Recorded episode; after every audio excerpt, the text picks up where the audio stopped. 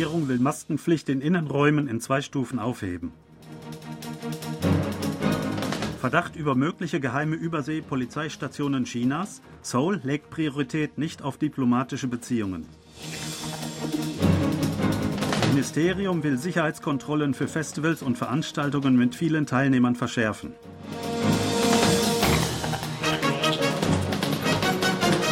Regierung hat beschlossen, die Maskenpflicht in Innenräumen durch eine Empfehlung zu ersetzen. Der Zeitpunkt hierfür wird nach der Beobachtung einiger Bedingungen festgelegt. Das gab das zentrale Hauptquartier für Katastrophen- und Sicherheitsmaßnahmen am Freitag vor der Presse bekannt. Es würden unter Berücksichtigung des Standes des Corona-Infektionsgeschehens und der Gefährlichkeit jeder Einrichtung stufenweise Anpassungen vorgenommen.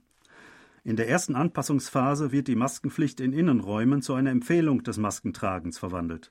Zum Schutz vor Hochrisikogruppen wird jedoch in medizinischen Einrichtungen und Apotheken, in für Infektionen anfälligen Einrichtungen und in öffentlichen Verkehrsmitteln für eine Weile an der Maskenpflicht festgehalten. Die erste Anpassung wird erfolgen, wenn mindestens zwei der vier hierfür bestimmten Kriterien erfüllt sind, darunter die Stabilisierung der Zahl der Neuinfektionen sowie der Rückgang der Zahl der kritischen Fälle und Todesfälle. Der Zeitpunkt hierfür werde nach dem Monitoring und einer umfassenden Bewertung der eventuellen Erfüllung der Indizes bekannt gemacht, hieß es. Angesichts der möglichen getarnten Überseepolizeistationen Chinas will das südkoreanische Außenministerium die Priorität nicht auf diplomatische Beziehungen, sondern auf die Ermittlung des genauen Sachverhalts legen. Das sagte ein Vertreter des Ministeriums am Donnerstag vor der Presse.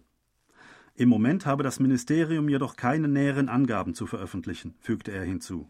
Ihm lägen zudem keine Informationen vor, dass China der südkoreanischen Regierung gegenüber die Angelegenheit erläutert habe.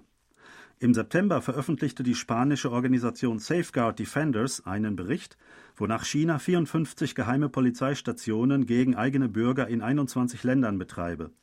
Im November hieß es weiter, dass zusätzliche 48 Stationen, darunter auch in Südkorea, entdeckt worden seien.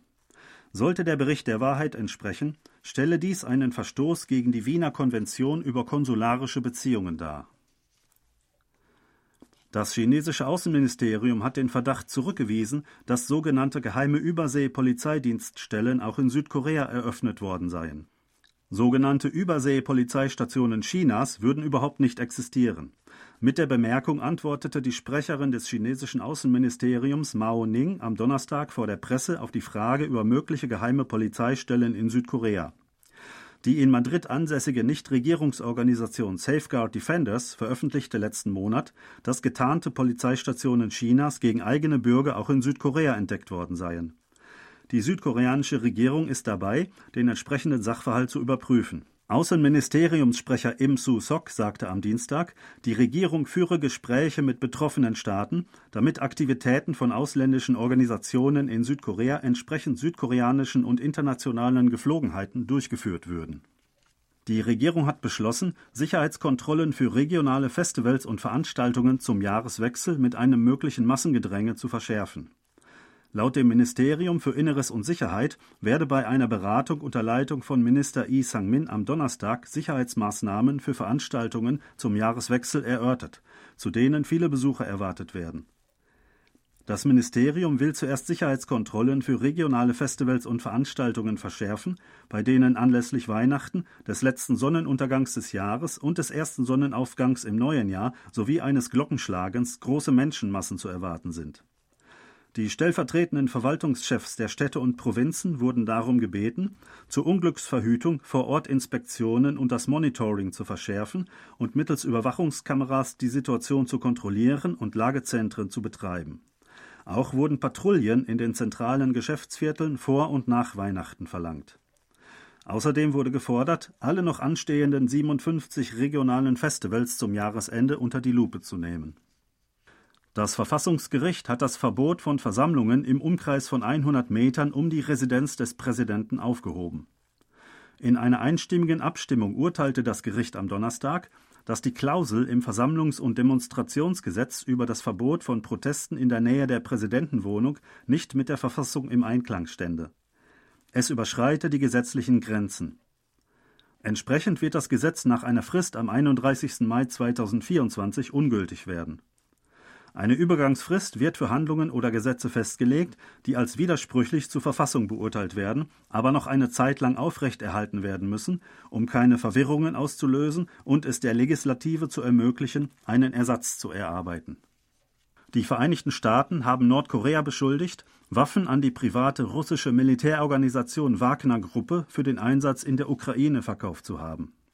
John Kirby, Sprecher des Nationalen Sicherheitsrats der Vereinigten Staaten, sagte am Donnerstag, die USA könnten den Abschluss einer ersten Waffenlieferung an die Wagner-Gruppe, die für die Ausrüstung bezahlt habe, bestätigen. Nordkorea habe im vergangenen Monat Geschosse und Raketen für die Infanterie an die paramilitärische Gruppe nach Russland geliefert, hieß es weiter. Laut Kirby glaube Washington nicht daran, dass die Menge des gelieferten Materials an die Wagner-Gruppe großen Einfluss auf die Kriegsdynamik in der Ukraine haben werde. Doch es gebe sicherlich die Sorge, dass Nordkorea plane, weitere Militärausrüstung auszuliefern. Der Beamte des Weißen Hauses bezeichnete die Waffenlieferung als einen deutlichen Verstoß gegen Resolutionen des UN-Sicherheitsrats. Er forderte Nordkorea auf, sämtliche derartige Tätigkeiten umgehend einzustellen. Kirby kündigte an, dass die USA zusammen mit ihren Partnern und Verbündeten diese Angelegenheit im UN-Sicherheitsrat thematisieren werden. Heute Morgen ist es in Südkorea am kältesten in diesem Winter gewesen. Die Temperaturen fielen auf dem Berg Sodak auf minus 26,3 Grad, am Bergpass Daegwallong auf minus 20,2 Grad. In Chorwon wurde minus 16,4 Grad gemessen, in Seoul minus 13,7 Grad. Die Temperaturen sollen auch am Tag in den meisten Regionen unter dem Gefrierpunkt liegen. In Chorwon wird mit minus 12 Grad gerechnet, in Seoul mit minus 9 Grad. In Daejeon soll das Quecksilber nur auf minus 4 Grad klettern, in Gwangju und Daegu auf minus 2 Grad. Am Samstagmorgen wird es so kalt wie heute sein. Die Temperaturen sollen auf minus 20 Grad in Chorwon und auf minus 13 Grad in Seoul sinken. Das Wetteramt sagte vorher, dass die Kältewelle auch am Wochenende andauern werde und dass bis Jahresende die Temperaturen unter dem Durchschnittsniveau in den letzten 30 Tagen liegen würden. Die Regierung hat angesichts der Ausbreitung der Vogelgrippe in Legehennenbetrieben im Lande beschlossen, Eier zu importieren. Das Landwirtschaftsministerium gab heute den Plan bekannt, in Vorbereitung auf eine mögliche Verschlechterung der Versorgungslage mit Eiern im Januar 1,21 Millionen frische Eier aus Spanien probeweise einzuführen. Die Vogelgrippe sei dieses Jahr 22 Tage früher als im letzten Jahr ausgebrochen. Mit Stand vom 22. Dezember seien in 15 Legehennenbetrieben Infektionsfälle bestätigt worden, hieß es. Demnach wurden 1,86 Millionen Legehennen gekeult, die 2,45 Prozent aller landesweit gehaltenen Legehennen entsprechen. Ein Berufsverband der Legehennenhalter warf in einer Pressemitteilung am Mittwoch der Regierung vor, in der Vergangenheit mit dem Import von Eiern von geringer Qualität über 100 Milliarden Won, 78 Millionen Dollar, verschwendet zu haben. Da bisher eine stabile Produktionsmenge aufrechterhalten werde, sollte die Regierung nicht mit dem Import von Eiern die Eierhöfe entmutigen, forderte die Organisation. In der neuen FIFA-Weltrangliste ist die südkoreanische Nationalmannschaft der Herren von Platz 28 auf 25 vorgerückt. Der Weltfußballverband veröffentlichte am Donnerstag eine neue Rangliste, in der Ergebnisse der jüngst beendeten Weltmeisterschaft berücksichtigt wurden. Spitzenreiter ist nach wie vor Brasilien. WM-Sieger Argentinien rückte von Platz 3 auf 2 vor, gefolgt von Frankreich, Belgien, England, den Niederlanden, Kroatien und Italien. Das waren aktuelle Meldungen aus Seoul, gesprochen von Thomas Kuklinski-Reh.